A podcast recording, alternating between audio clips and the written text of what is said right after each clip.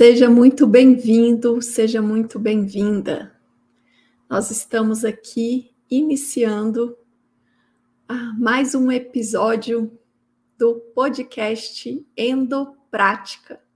E eu quero te dar as boas-vindas para você que é médico, você que é médica, você que no seu dia a dia você atende pacientes com doenças endócrinas né? Você que, ah, que atende como um médico de família, você que atende como um clínico geral, você que atende como um especialista em alguma área da medicina e que recebe pacientes com doenças endócrinas.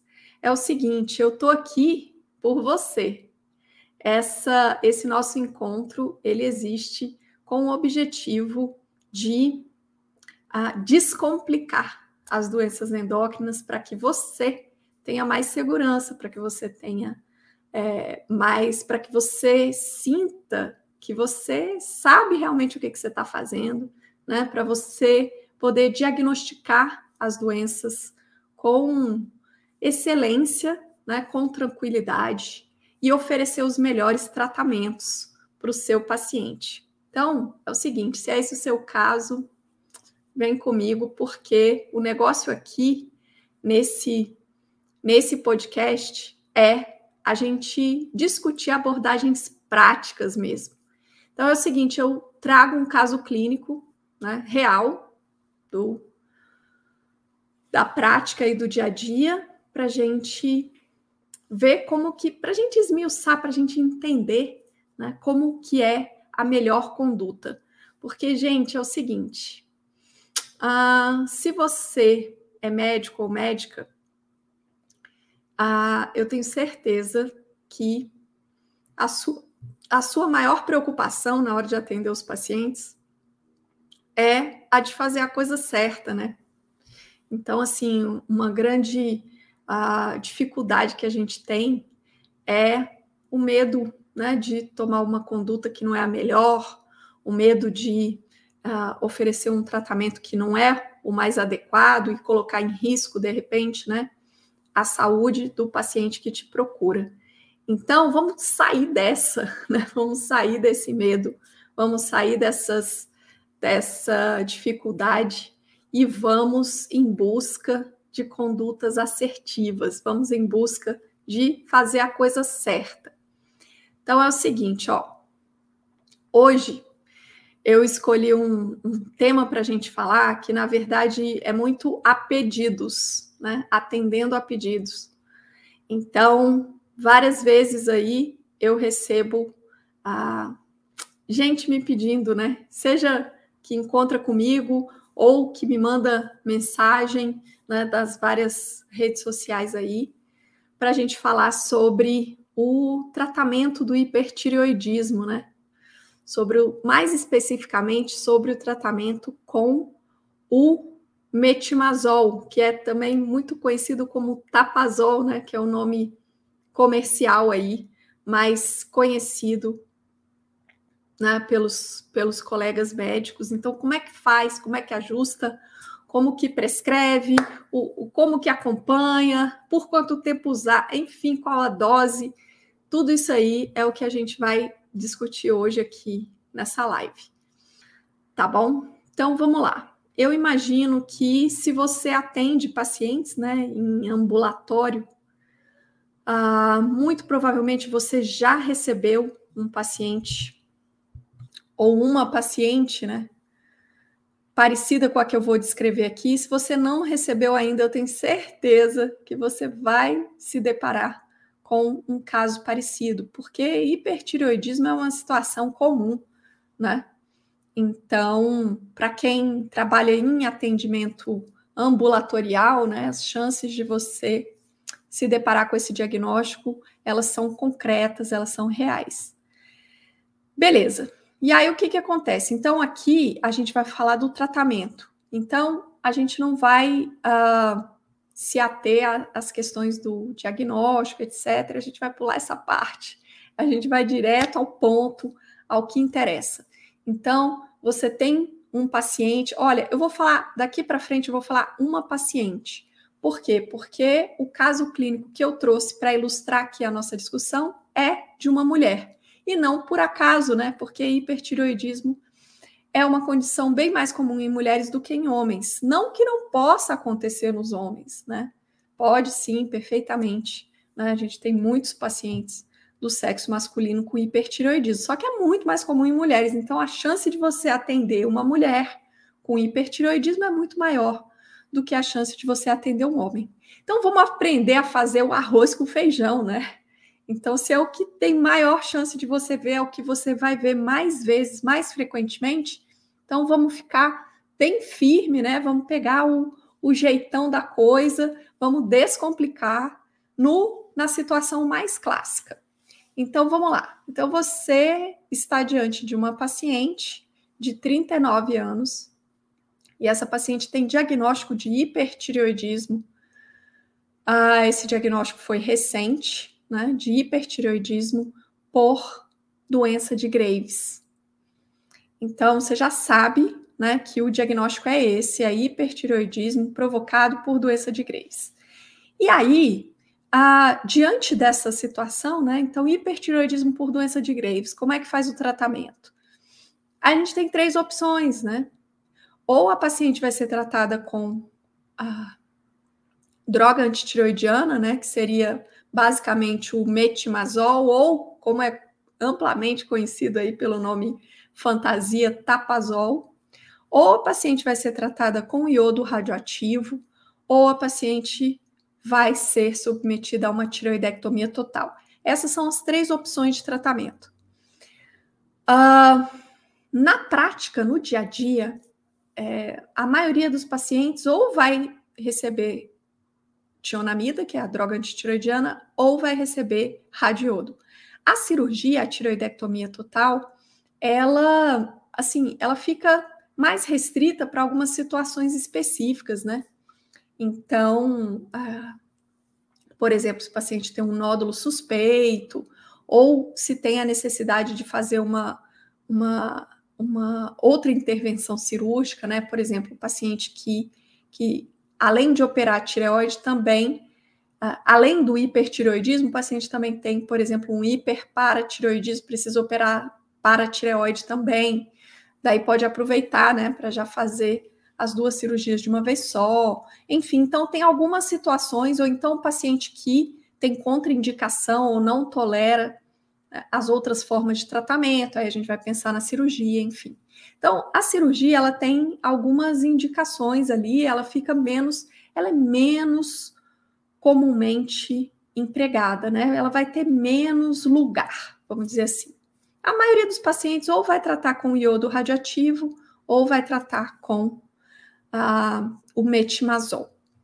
E daí, se a gente pensa assim, né, no, no dia a dia, na maioria do, das, das cidades brasileiras, aonde estão os pacientes e aonde que você está atendendo, a gente sabe que assim, que o iodo radioativo, ele, uh, para que ele seja uma alternativa, né, para que o paciente possa ter essa opção de tratamento, tem que existir um centro de medicina nuclear, né, naqui, na, na região ali. Então, a gente sabe que centro de medicina nuclear a gente vai encontrar em cidades maiores, né? Em, em centros maiores e tudo. Nas cidades menores, enfim, a gente tem menos disponibilidade, a, o acesso, né, a esse a essa modalidade de tratamento é um acesso bem menor. Então, no frigir dos ovos, na hora de tratar o hipertireoidismo por doença de Graves, a, boa parte dos pacientes vai acabar sendo tratada com tionamida, com metimazol, com droga antitiroidiana, tudo isso é sinônimo, tá bom? É, o que, que acontece? A gente tem duas drogas antitiroidianas ou duas tionamidas, né? A gente tem o, o metimazol e a gente tem o propiltiuracil. Só que o metimazol ele é melhor do que o propiltiuracil em quase todas as situações. Então, a, a gente vai escolher o metimazol ao invés do propiltiracil, na maioria das vezes. A única situação, ou as únicas duas situações em que a gente vai preferir o propiltiracil vão ser na na mulher grávida no primeiro trimestre de gravidez, se ela tiver com hipertiroidismo e precisar de uma droga antitiroidiana no primeiro trimestre da gestação, a gente vai preferir o propil. A partir do segundo trimestre, a gente já troca para o metimazol. Bom, e a outra situação é na crise tireotóxica, que é aquela emergência né, endócrina de uh, hipertireoidismo, de descompensação aguda. Nessa situação, a gente também prefere o propil em relação ao metimazol. Fora isso, gente, é metimazol na cabeça. É tipo assim, pensou em tratar com tionamida, pensou em usar o metimazol, tá? Então, aí o que, que acontece na prática, então, no frigir dos ovos? A maioria dos pacientes com diagnóstico de hipertiroidismo por doença de Graves, que por sinal é a principal causa de hipertiroidismo, né, a doença de Graves, a maioria vai ser tratada com esse remedinho, o metimazol, mais popularmente conhecido como Tapazol, que é o seu nome uh, fantasia, né, seu nome comercial. E a gente está aqui hoje para você aprender a manejar esse remédio. Né? Então, saber como fazer, como prescrever, o que, que você tem que, uh, que ficar atento, né? O que, que você tem que ficar de olho, como que você tem que é, qual que é a dose, como que faz, como que inicia, como que, que acompanha. É tudo isso aí que a gente vai falar aqui, beleza? Então, essa, eu fiz essa introdução para você se situar, para você entender exatamente né, esse, esse contexto e aonde que a gente está e do que, que a gente vai falar. Então, agora sim, agora a gente está pronto para pensar em como fazer esse tratamento. Né? Nós temos uma paciente de 39 anos com hipertireoidismo por doença de Graves. Você está diante dessa paciente e daí a tiroidectomia não seria uma, uma primeira opção para essa paciente. O radiodo não está disponível para ela, então o tratamento, a opção de tratamento que a gente tem, pra, que você tem para oferecer para essa paciente nesse momento é o metimazol. Maravilha. Então, como é que você vai fazer esse tratamento. Olha, antes de mais nada, gente, ah, olha, se você quer tratar o seu paciente com segurança, se você quer ter segurança nas suas condutas, então você precisa saber exatamente o que, que você está fazendo, né? Não adianta você, você falar assim, ah, então, não, eu quero fazer as coisas direitinho, eu quero fazer bem feito. Então, me dá aqui o protocolo me dá aqui a diretriz que eu vou decorar, né, para eu poder fazer. Gente, isso aí, esse caminho não vai te levar a condutas seguras. Esse caminho não vai eliminar aquele medo, né, de errar, medo de tomar conduta equivocada, medo de sofrer né, sanções por isso, sei lá, de repente vai que um, um paciente resolve te processar, etc e tal. Então, esse caminho de falar, ah, me dá aqui, deixa eu ver aqui, ó, eu tenho aqui o protocolo na mão, eu já, já decorei, já estou cansada de saber aqui como é que é. Gente, não vai funcionar. É, quando a gente só decora as coisas, primeiro, a medicina ela é muito dinâmica, então as coisas vão mudando, né? Elas têm uma, uma não é uma coisa estanque assim, né? A gente está sempre evoluindo, modificando. Então, as chances de você ficar para trás, de você ficar desatualizado, são grandes. Segundo, que quando a gente decora as coisas, a chance também da gente confundir, a chance da gente esquecer é maior ainda. E terceiro, que se você só decora, você não consegue fazer uma coisa que é essencial na atuação prática da medicina e que, dentro das doenças endócrinas, né, isso não é diferente, que é o seguinte: é a individualização. Porque as diretrizes, os guidelines, os consensos, eles, ah, eles são muito bons para nortear a gente. Porém, eles gente, é impossível eles preverem cada situação individual que pode aparecer na nossa frente. É simplesmente impossível. Então, essas, essas diretrizes, os consensos, eles vão dar só um norte, é só um guia geral. Mas o paciente que está na sua frente vai ter características próprias. Vai ser um indivíduo único que vai precisar de um tratamento direcionado para ele, individualizado para ele. Então, se você só decora as coisas, você não consegue fazer os raciocínios necessários para você individualizar. Então é o seguinte, ó, primeira regra aqui, né? Primeira lei, vamos chamar assim, é o seguinte: quando você vai prescrever um medicamento, você tem que saber como é que esse medicamento age. Você tem que conhecer o mecanismo de ação dele para você poder pensar em como que você vai é, conduzir, quando que você vai reavaliar, né, em quanto tempo, como que você vai fazer, qual exame pedir, tudo mais. Então, tudo começa pelo começo, né? Então, assim, ó, se você vai tratar um hipertiroidismo com o metimazol, primeira coisa é saber como que o metimazol age. É o seguinte, o metimazol é uma droga que inibe a síntese de hormônio tiroidiano lá dentro da tireoide.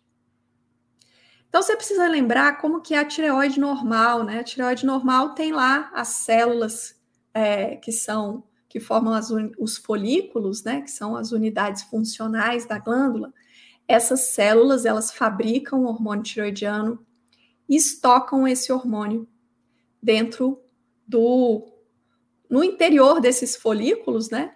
Ali tem uma, uma substância amorfa, assim, né? Que é conhecida como coloide, e daí o hormônio tiroidiano fica estocado ali. Então, a tireoide ela fabrica o hormônio em duas etapas. Primeiro, ela, ela faz a síntese, daí ela guarda, e aí depois ela transporta né, esse hormônio de lá do interior do folículo para o meio extracelular e secreta. Então, isso é como a tireoide funciona normalmente. O que, que o metimazol faz? Gente, o metimazol ele vai lá na célula folicular e inibe a síntese do hormônio tiroidiano. Mais especificamente, né, o metimazol ele inibe a organificação do iodo, porque para formar o hormônio tiroidiano precisa de iodo, né? O hormônio tiroidiano é tironina e tironina. Então, o hormônio tiroidiano, ele é ele tem iodo na sua molécula. E daí o metimazol ele vai inibir essa, essa organificação do iodo para a formação da molécula de hormônio tiroidiano. Beleza, então se você já sabe isso, isso você vai ver que essa informação ela vai ser importante, né? Porque assim, às vezes quando a gente pensa em fisiologia, sei lá o quê, a gente fala, gente, mas que coisa mais chata, né? Ter que ficar entendendo lá como é que, que sintetiza uma coisa, como é que faz a outra. Porém, se você ah, vê essa informação conectada, né? Porque informações soltas elas não têm valor, mas quando a informação é conectada, então você vê como que a fisiologia, como que a célula folicular funciona normalmente. Daí você vê o mecanismo de ação de uma droga que trata a doença na qual essa célula trabalha demais, né? Então, a coisa começa a fazer conexão. E daí, isso aí, você vai ver que daqui a pouquinho a gente vai fazer uma terceira conexão, a gente, né? Ou uma segunda, a gente fez uma primeira conexão aqui, a gente vai fazer mais uma. Então, quando a, as informações, os conhecimentos são conectados, são ligados, né? E tem um objetivo e a gente organiza isso, o negócio faz sentido e aí que você cai a ficha, entendeu? Aí você entende como que a coisa funciona daí é outra conversa, é outro nível, é outra história. Então, beleza. Primeira coisa é você saber como é que esse hormônio funciona, como é que essa droga funciona, como que é o mecanismo de ação do metimazol. Maravilha. Então, se você sabe como é que ele funciona, automaticamente você já consegue entender que se você prescreve hoje, esse remédio. Ele vai demorar alguns dias, na verdade, vários dias, né, para fazer efeito. E aí, o que, que acontece? Ele vai demorar vários dias, ele vai demorar uns 15 dias para começar a fazer efeito. Olha só como é que a informação da fisiologia, junto com o mecanismo de ação, vão te fazer entender que o remédio vai demorar para começar a agir. Se o remédio vai demorar para começar a agir, isso significa que não adianta nada eu receitar hoje, falar para o paciente fazer exames amanhã, ou fazer exame daqui uma semana, ou daqui 10 dias. Você entendeu? Porque o remédio ainda nem começou a fazer efeito. Agora vamos entender por que, que ele ainda não começou a fazer efeito. Bom, se a tireoide é uma glândula cuja unidade funcional, né, que é o folículo, armazena, estoca hormônio pré-fabricado, lembra? A célula folicular produz o hormônio, guarda ele lá dentro né, do, do folículo e depois vai secretando. Então, se o metimazol é uma droga que vai inibir a síntese do hormônio, então, o metimazol vai atrapalhar a tireoide de fabricar novas moléculas de hormônio.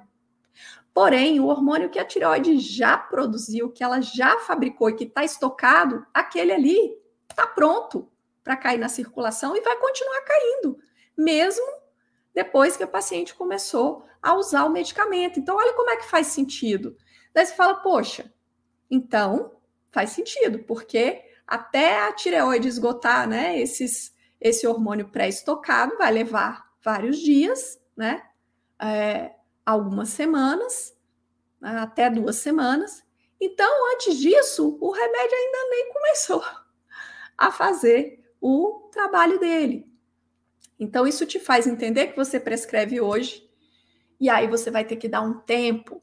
Não adianta, você vai queimar ficha se você pedir exame precoce. Beleza? Então tá bom. Outra coisa que você precisa conhecer, né? Isso, isso é, uma, é uma regra da medicina, então isso vale né, para as várias doenças, inclusive para as doenças endócrinas, é o seguinte: você vai recetar um remédio, você tem que saber quais que são os possíveis efeitos colaterais desse medicamento, né? E aí, o que, que a gente tem de efeito colateral com esse remédio? O metimazol é um remédio que é muito bem tolerado, sabe? Então, assim, em geral, as pessoas tomam e não sentem nada. O que, que é mais comum de aparecer como efeito colateral? Ah, são sintomas gastrointestinais, do tipo, ah, uma certa é, náusea, né? Às vezes um, um desconforto ah, epigástrico, né? Algumas, alguns sintomas assim gastrointestinais. Ou então ah, reações alérgicas do tipo prurido, né, um rash cutâneo, uma coisa assim. Esses são os efeitos mais frequentes, né, mais comuns. E esses são efeitos, assim, tranquilos, do tipo, ah, você pode usar um sintomático, né? E daí controlar esses, esses sintomas leves aí, a paciente segue tomando o medicamento, não tem problema nenhum. Beleza, agora Além desses efeitos, a gente tem também a possibilidade de alguns efeitos colaterais que são bem mais raros, né? bem menos comuns, porém que são efeitos graves. No caso do metimazol especificamente, né, a, a gente vai ter a, a gente não vai ter uma preocupação com um risco de hepatotoxicidade né, do tipo celular, né, é, que existe com o outro, a outra tionamida, que é o propiltiracil. Né? No caso do metimazol, em relação ao fígado, o que pode dar é uma hepatite de padrão colestático, algo que assim, que vai requerer a suspensão do medicamento, mas que não traz consequências graves. Agora, um outro efeito colateral é, que é possível sim de acontecer com metimazol e que é um efeito potencialmente grave é a chamada agranulocitose. O que, que é isso? O metimazol, em alguns pacientes, raramente, ele pode diminuir os níveis de granulócitos. E aí, com isso, o paciente pode ficar com a sua resposta né, imunológica a infecções prejudicada. Ah, e isso pode ah, implicar né, em um risco de uma, de uma infecção se tornar uma sepse, enfim, e ter uma, uma evolução ruim, principalmente infecção de garganta, tipo amigdalite. Então, o que, que acontece? Como é que você faz né, para proteger o paciente? Fala assim: ah, então tá bom, então se pode dar a granulocitose, eu vou fazer assim, eu vou pedir um hemograma, né? Antes de começar o tratamento, e depois eu fico pedindo hemogramas seriados, né? Em cada retorno do paciente eu peço. Gente, isso não vai funcionar. Sabe por quê? Porque esse efeito colateral, ele acontece subitamente. É rápido. Então, é, se o paciente tiver que fazer uma agranulocitose, isso vai acontecer rapidamente, e aí se ele tiver, foi exposto, né, a, a, a uma infecção, principalmente de via aérea superior, daí ele pode ter uma evolução rápida e ruim, né? Porque ele não vai ter a resposta imunológica adequada. Então, a gente querer ficar fazendo hemogramas seriados não vai funcionar. Mas a gente ter um hemograma basal para a gente saber como é que é, né? Como é que são os, os leucócitos, especialmente os granulócitos do paciente em condições basais, isso é legal. E aí o que a gente faz é orientar para o paciente o seguinte: olha, se esse é um efeito que ele é raro, né, ele é incomum, mas ele é potencialmente grave. Então, e a gravidade tem a ver com a pessoa uh, ser exposta a uma infecção, né, a uma infecção bacteriana, principalmente de orofaringe. Então, a recomendação que a gente faz é assim: primeiro, faz um hemograma basal antes de começar né, o tratamento. E aí, depois a gente orienta para o paciente o seguinte: ó, vai começar esse remédio e tal. Você vai fazer o seguinte: se por um acaso você apresentar uma infecção de garganta, né, tipo com febre, essas coisas, procure imediatamente um pronto atendimento. Suspenda esse tratamento e peça para que o médico né, informe que você estava em uso desse medicamento e peça para o médico solicitar um hemograma a gente mesmo já dá, o, já dá toda uma, uma orientação para o paciente. Por quê? Porque daí, se fortuitamente esse for um paciente premiado que teve esse efeito colateral de agranulocitose e ele for exposto a uma uh, possível infecção, daí o que, que acontece? Uh, se ele corre para um atendimento médico, faz o hemograma, lá vê que tem redução de granulócitos, né? E suspende o remédio imediatamente. Daí ele vai ter a oportunidade de receber um tratamento mais intensivo, mais agressivo para essa infecção, para que ele não tenha nenhuma, né, nenhuma evolução ruim dessa situação, certo? Por outro lado, se, é, se a gente pensasse em, um, em uma abordagem de ficar exame, fazendo exames, por exemplo, o paciente podia vir na consulta trazendo um hemograma normal, com granulócitos, contagem de granulócitos normais, e uma semana depois, né, ele apresentar o episódio. Então, é por isso que a orientação é, não faz sentido a gente ficar fazendo exame seriado, faz muito mais sentido a gente orientar o paciente em relação a possibilidade de uma situação aguda. Beleza? Então é isso que você precisa saber. Você precisa saber que o metimazol pode é, provocar alterações é, da função hepática, né? Que ele pode provocar sintomas, efeitos colaterais leves e brandos, e que ele pode provocar uma agranulocitose. Então, isso você tem que ter em mente na hora que você vai receitar esse remédio.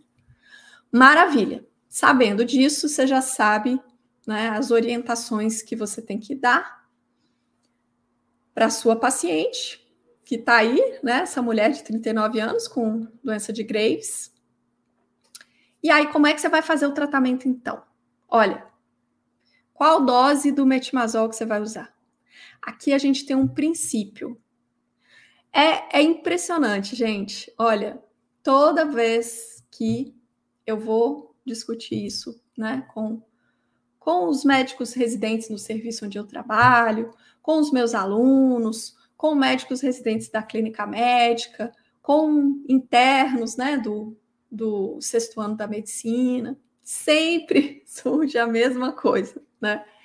Que é o seguinte: a, o princípio desse tratamento é meio que diferente do princípio do tratamento em geral, assim, das doenças crônicas, né? Do próprio hipotireoidismo, por exemplo, em que a gente começa com uma dose menor o tratamento e depois a gente vai aumentando, né?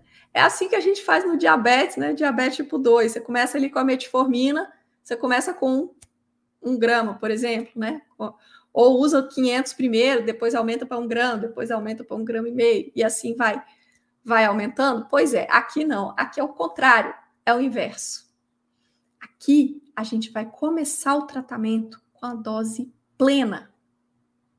Nosso objetivo aqui, ó, é dar um tiro certeiro. Eu quero já usar uma dose que vai controlar o hipertiroidismo. Para quando eu reavaliar, quando eu pedir exames novamente, para que o T4 livre da paciente já venha na faixa normal. Eu não quero fazer um tratamento assim, ah, então tá bom, deixa eu começar aqui com uma dose, aí depois, se precisar, eu aumento. Gente, não, não, não, tá? Não. Aqui é o contrário, eu quero dose certeira. Eu quero ir lá na veia, tá? É faca na caveira. Então, como que a gente faz isso? A dose, para ser uma dose terapêutica certeira, né? A dose ideal mesmo, ela vai depender da gravidade, da severidade do hipertiroidismo. Então, se o T4 livre da paciente está só um pouquinho acima do limite superior, a dose necessária vai ser uma dose menor. Se o T4 livre está estourado, está lá no teto, eu preciso de uma dose alta do, do metimazol para tratar. Então, essa dose, né, ela vai girar entre, em torno aí, entre 20 e 40 miligramas do metimazol né, que vai ser dose efetiva mesmo.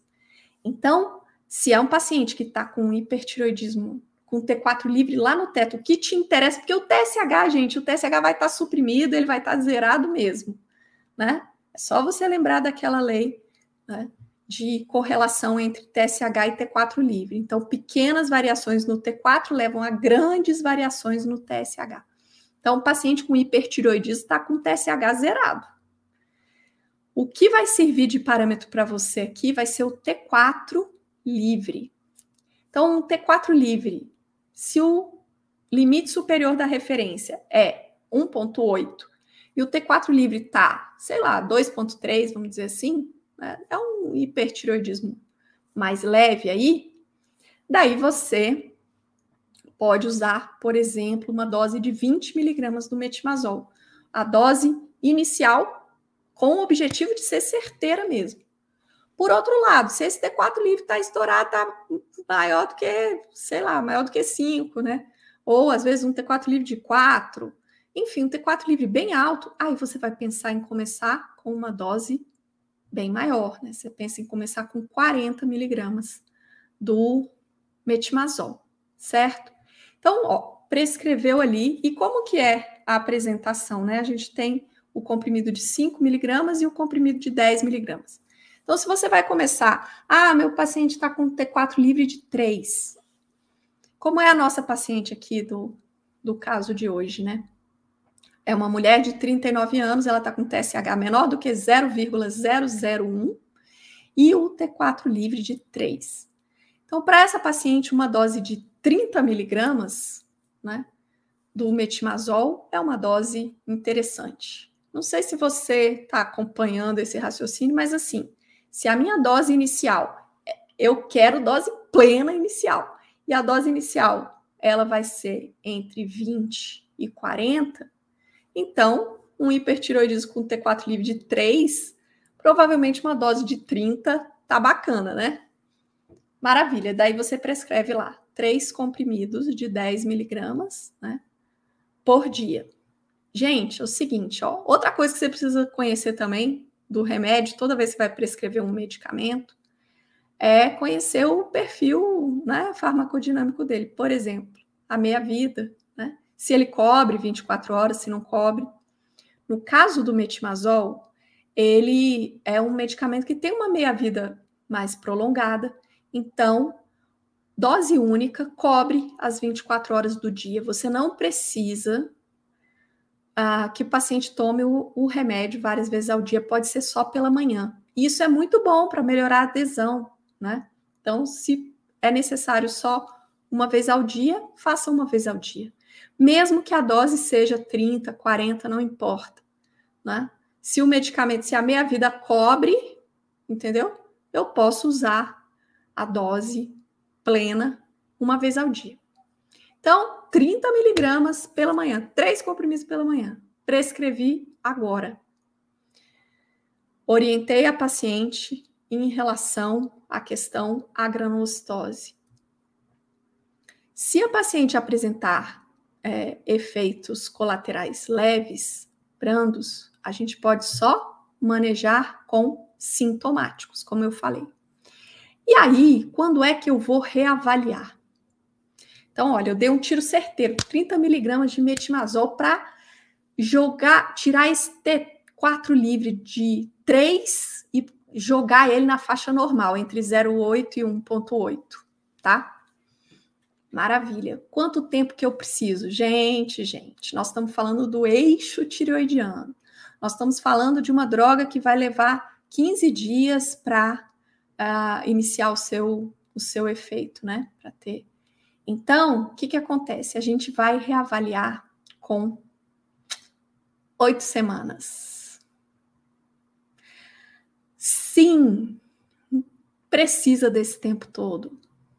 Por quê? Porque eu estou usando um medicamento para inibir a síntese hormonal, a, a, gente tem um eixo né, de, da produção do hormônio pela tireoide, então a gente precisa de tempo. Vamos dar tempo ao remédio. Se você fizer exame antes disso, é, se já tiver ocorrido o efeito que você queria, muito bom. Mas se não tiver ocorrido ainda, aí você pode simplesmente querer né, ajustar a dose, mexer no remédio na hora errada, porque simplesmente o efeito pleno ainda não aconteceu. Então você precisa aguardar esse tempo. Então, você vai reavaliar com pelo menos né, seis a oito semanas, tá?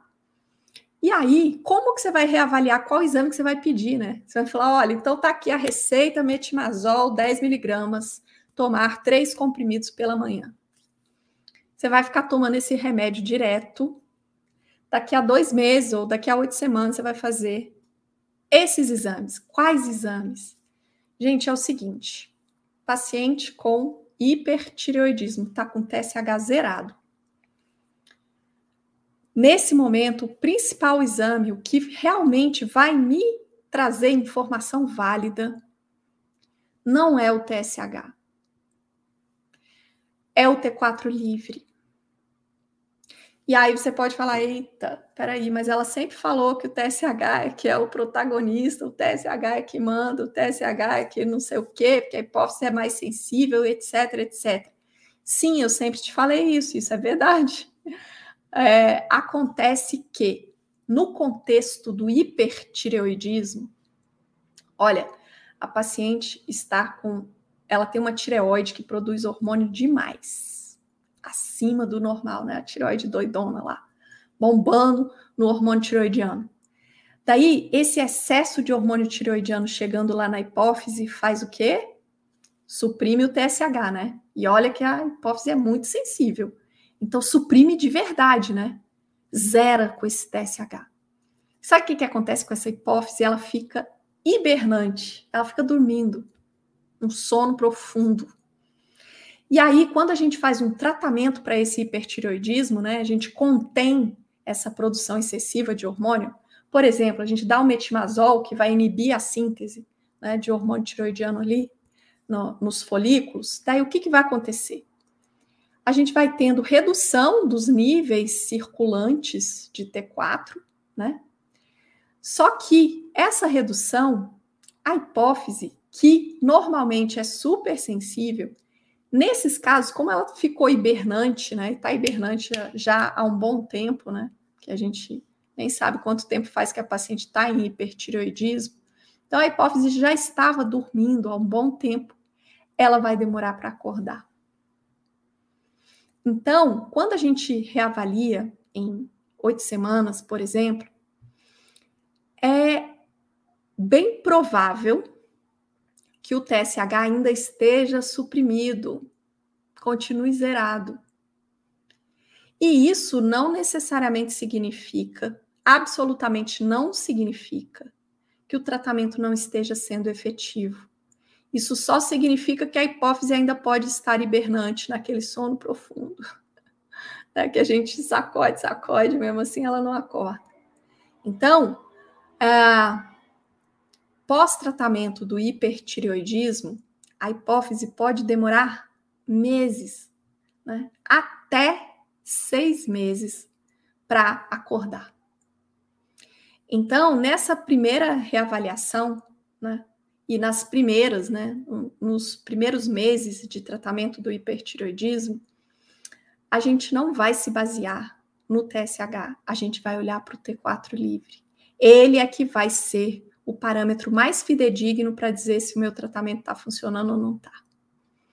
Então, a gente vai pedir para o paciente voltar em oito semanas. Se der para fazer os dois exames, o TSH e o T4 livre, ótimo, porque pode ser que a hipófise acorde, né? Não quer dizer que 100% dos pacientes vão ter hipófise hibernando, não. Isso é variável. Então, é, tem pacientes que, que vão, que a hipófise vai acordar mais rápido. Porém, se você tiver que escolher, você está ali com uma paciente que, é, com um recurso financeiro escasso, né, que vai precisar desembolsar um valor para fazer o exame e tudo mais, então peça só o T4 livre. Só ele serve para você raciocinar direitinho. Se você pedir só o TSH, hum, as chances de você conduzir errado são altas. Então, se você precisar escolher, pede só o T4 livre, tá? Se você puder pedir o TSH também, tudo bem. É sempre né, uma informação a mais, tá bom? Maravilha. Daí deu tudo certo, a paciente foi para casa, começou o metimazol, não teve nenhum efeito colateral, tomou direitinho. Depois de oito semanas, ela retorna trazendo o resultado de exames. Ah, antes disso, peraí, que eu esqueci de falar uma coisa aqui. É o seguinte, ó. Como esse tratamento demora para fazer efeito, né? Ela vai começar a tratar agora, mas vai demorar. Daí, a gente também precisa prescrever para o paciente com hipertiroidismo, a gente precisa prescrever um sintomático. É, a imensa maioria dos pacientes vai ter taquicardia, mesmo que a paciente tenha quase que nenhum sintoma, né? Porque isso é muito variável. Tem gente que chega cheio de sintoma, tem gente que chega quase que não sentindo nada, né? Meio que descobre o diagnóstico quase que por acaso. Mas a imensa maioria dos pacientes vai ter pelo menos uma taquicardia, uma frequência cardíaca acima de 100. Então, se o paciente tiver qualquer sintoma ou se tiver uma frequência cardíaca a partir de 100, esse paciente deve ser tratado com um beta-bloqueador. Claro, desde que não tenha contraindicação para beta-bloqueador, né? Se tiver contraindicação para beta-bloqueador, aí pode usar um bloqueador de cálcio, né? Ah, com ação na, na frequência cardíaca, né? Verapamil ou diltiazem, tá bom? Mas a droga né, mais comumente usada é um propanolol, um atenolol, tá bom? Por quê? Porque esse medicamento vai controlar a frequência cardíaca, vai diminuir aqueles sintomas, né? Tremor, agitação, insônia, etc. e tal, para que a paciente tenha um certo conforto até que o tratamento realmente, né, para controle do hipertiroidismo, possa fazer efeito. Então, além de prescrever o metimazol, é muito importante prescrever o sintomático, tá bom? O beta bloqueador, né, na maioria das vezes. Tá bom?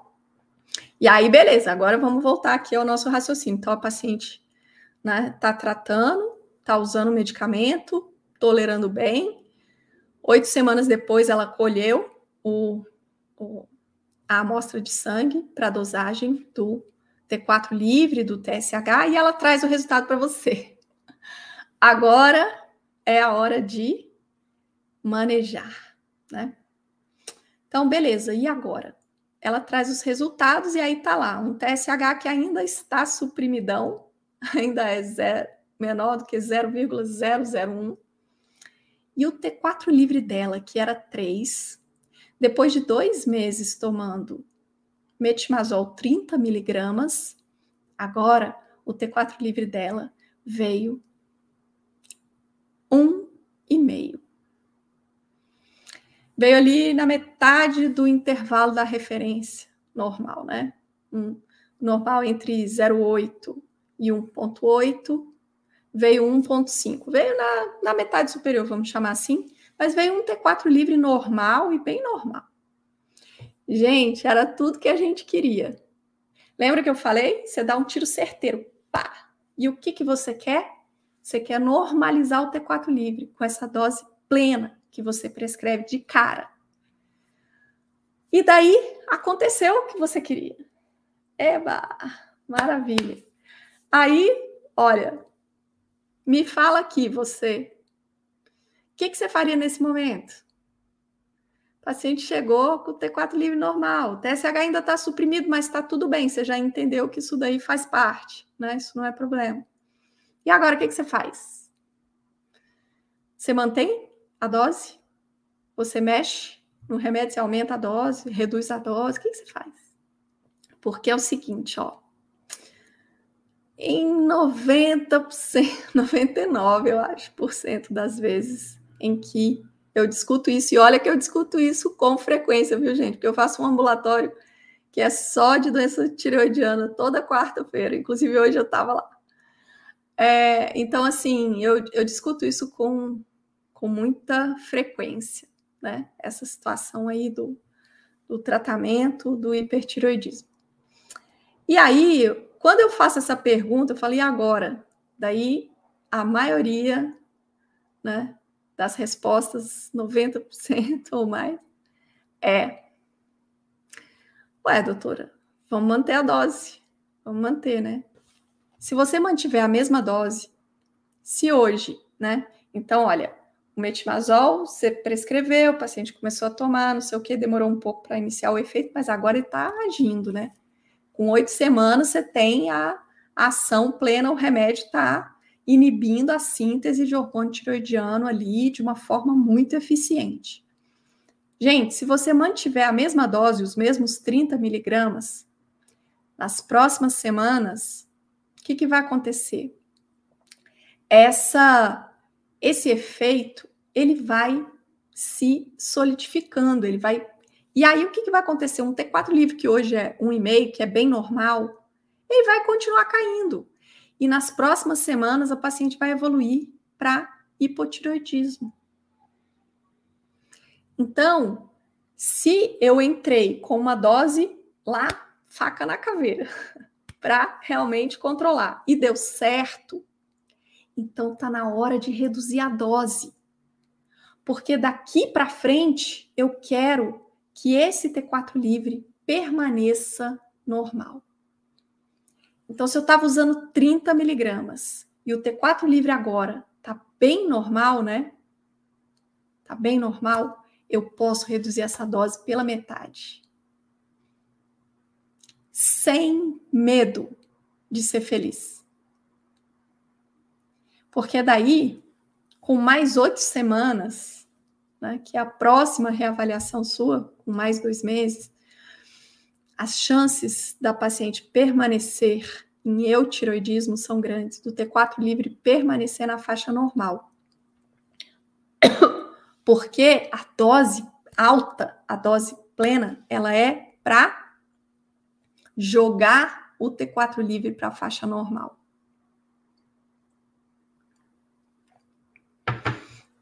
E quando o T4 livre já normalizou, gente, aí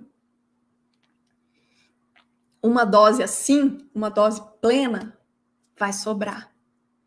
Então, agora que o T4 livre já está normal, eu preciso reduzir essa dose. E se ele está bem normal, eu posso reduzir pela metade. Ah, não, é um T4 livre que normalizou, mas ele está lá no limite superior. Tipo assim, o, o limite superior é 1,8 e ele está 1,78. tipo assim, está lá batendo atrás. Daí você pode reduzir um pouco menos, né? De 30 miligramas, você reduz para 20, por exemplo. Por outro lado, ah, não. Eu joguei a minha dose certeira lá de 30 miligramas e oito semanas depois, o paciente já voltou em hipotiroidismo, com o T4 livre abaixo do limite inferior. Gente, se acontecer isso, daí você pode reduzir drasticamente a dose, né? Você pode reduzir para 5 miligramas, né? Por quê? Porque aquilo que você previu que ia ser uma dose certeira foi uma dose excessiva. Então aí você tem que dar um passinho atrás. Às vezes você tem até que suspender, né? Se o T4 livre vier bem abaixo do limite inferior, se estiver beirando ali o limite inferior, você pode colocar 5 miligramas. Se ele estiver próximo do limite inferior, né, na metade inferior, você pode colocar 10 miligramas. Então, a dose, isso é meio que, gente, isso é meio que, que da experiência, né? À medida em que você vai fazendo, que você vai observando, que você vai, você vai ganhando mão. Mas eu consigo te dar aqui um panorama geral para que você tenha condições de fazer esse manejo. Então, ó, T4 livre normalizou, reduz a dose pela metade. Ah, o T4 livre baixou, ele era 3, mas agora ele está 2. Quer dizer, ainda não normalizou, você pode aumentar a dose um pouco. Porque veja bem, num primeiro momento você vai e tenta dar um tiro certeiro. Seu tiro foi certeiro, o T4 livre agora está normal, reduz a dose. T4 livre está bem normal, pode reduzir pela metade. Ah, não, o T4 livre está lá próximo do limite inferior, então reduz mais ainda. Coloca uma dosezinha baixinha de manutenção. Ah, não, o T4 livre normalizou, mas está batendo lá no limite superior. Então, você pode reduzir, por exemplo, de 30 para 20, né? Então, é isso. É tipo, é um, né? Existe um certo bom senso aí para você fazer esse manejo, mas em linhas gerais é assim. Agora, o T4 livre baixou, mas não normalizou, ele era 3, agora ele está 2. Ah, não, agora ele está 2.2, sei lá. Daí você pode aumentar a dose. Você tentou fazer uma dose certeira, né?